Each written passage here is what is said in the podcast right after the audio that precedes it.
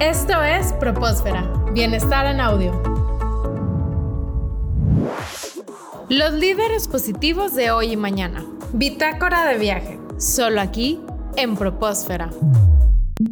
¿Cuál sería, en la experiencia que tienes trabajando y pues tratando con diferentes equipos, los errores más comunes que cometen los jóvenes al buscar este empleo? ¿Qué errores son los más comunes? Si hay alguna anécdota que recuerdes. Igualmente, puede ser que a lo mejor un estudiante llega y dice, oye, yo vengo de la universidad tal y pues ya por eso quiero tener el mejor trabajo. ¿Qué tanto pesa la universidad? ¿Qué nos pudieras contar al respecto, Cristian? Sin duda alguna, claro que le echas un ojo cuando vas a contratar a alguien recién egresado, pues ves lo que ha hecho se fue de intercambio, pero otra vez, no todo el mundo se puede de intercambio, no todo el mundo sus papás lo pueden mandar a, París, ¿no? O a Francia, París, Francia, ¿eh? o sea, lo mismo, este, o a España, o a Italia, o, sea, pero si te fijas, pues que estuvo en el grupo de liderazgo de la escuela que organizaba los eventos. Ves que desde ahí la gente trae, la gente trae chispa, la gente trae mucha inquietud por hacer las cosas. Híjole, errores, híjole, no. te toca entrevistar a tanta gente, pero pero este, pero es el más común que te acuerdes o, algo que de plano lo ves y dices esto. Te voy a decir, las faltas de ortografía en un currículum es, es como para le das la vuelta al currículum y no haces caso. O sea, hoy el, el que con K y E, o sea, sabes, el problema es que como así te comunicas con tus cuates, ya piensas que así le puedes escribir en el trabajo a la gente y pues no. O sea, la ortografía es la ortografía. Otra vez, sin irnos a una, a una actitud de no tienes que llegar de traje con corbata roja porque es la que significa poder. Y, no, no, no, no tiene que ver eso. O sea, pero son cosas básicas. O sea, es, lo, es, lo, mínimo que pides, que la gente sepa escribir después de tener una carrera y que aspiran a un puesto con ciertas responsabilidades, ¿no? Entonces yo te diría, faltas de ortografía, uff, eso es así como, ¡ah! como si te picaran el ojo. Y justo lo que acabas de decir es un gran ejemplo. Porque vengo de tal universidad, pues es que, ¿cómo? Pues ya soy director o cómo. No, chavo, pues ¿qué sabes hacer, amigo? Otra vez, la actitud. Yo tengo gente con la que he trabajado increíble, que eran chicos de mención honorífica de la NAWAC o una de mis mejores colaboradoras en la vida es una chica de la, de la UNAM. No tiene nada que ver. Yo siempre me enfoqué mucho al decir, ah, bueno, es, es una universidad privada cara, ¿ok? Es una universidad pública, ¿ok?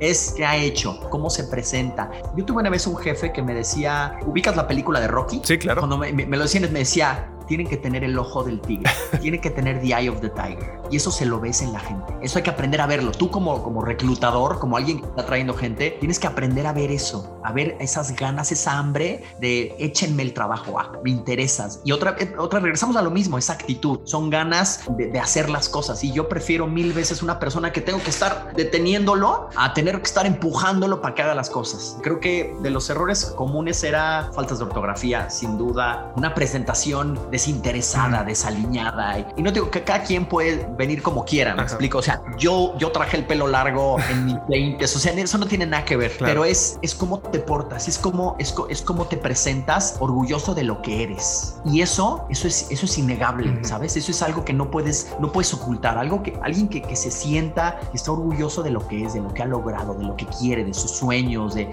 es gente que dices, mis respetos. Una vez en una entrevista, yo era gerente de un puesto, no me acuerdo, era gerente. Y me acuerdo que le pregunté a este chico, ya sabes, la pregunta de, bueno, ¿y qué piensas ahorita? ¿Y cómo te ves más adelante? Le dije, ¿dónde te ves en cinco años? En tu puesto. Y yo, ay, güey, o sea, ok.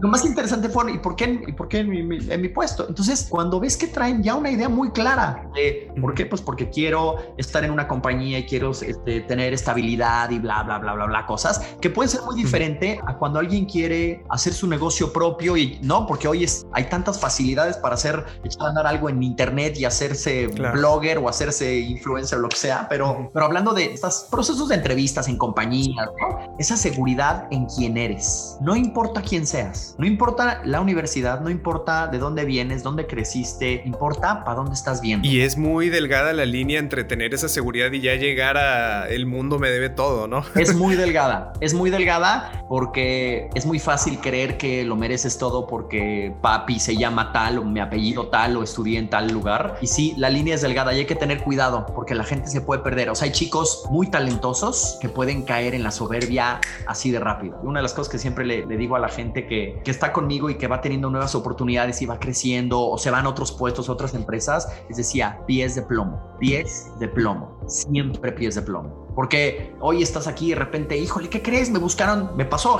me buscaron de Disney, me voy a ir a Disney, me van a encontrar. Está increíble, te lo mereces, es lo máximo. Pies de plomo. Sigue siendo la misma persona, sigue siendo un trabajo que paga las cuentas. No importa. El tema de humildad es algo que hay que practicar todos los días, siempre. A todos se nos puede ir y se nos puede derrapar el tema, pero, pero hay que tener cuidado. a mí una de las cosas que siempre me da mucho miedo es no rebasar esa línea de, ser seguro, porque tienes que presentarte seguro y saber de lo, que y lo que eres y, tener esa actitud de certeza y de... Pero es muy fácil empezar a ser ese insoportable que digan, que la vida no lo merece. Y creo que el secreto es, hay que escuchar, hay que escuchar a la gente, hay que escuchar a, a tu equipo, hay que escuchar a tus jefes, hay que escuchar a tus papás, hay que, hay que escuchar, porque en el momento que estamos así diciendo, soy lo máximo, soy lo máximo, soy lo... Ahí vas directo a un acantilado sin fondo.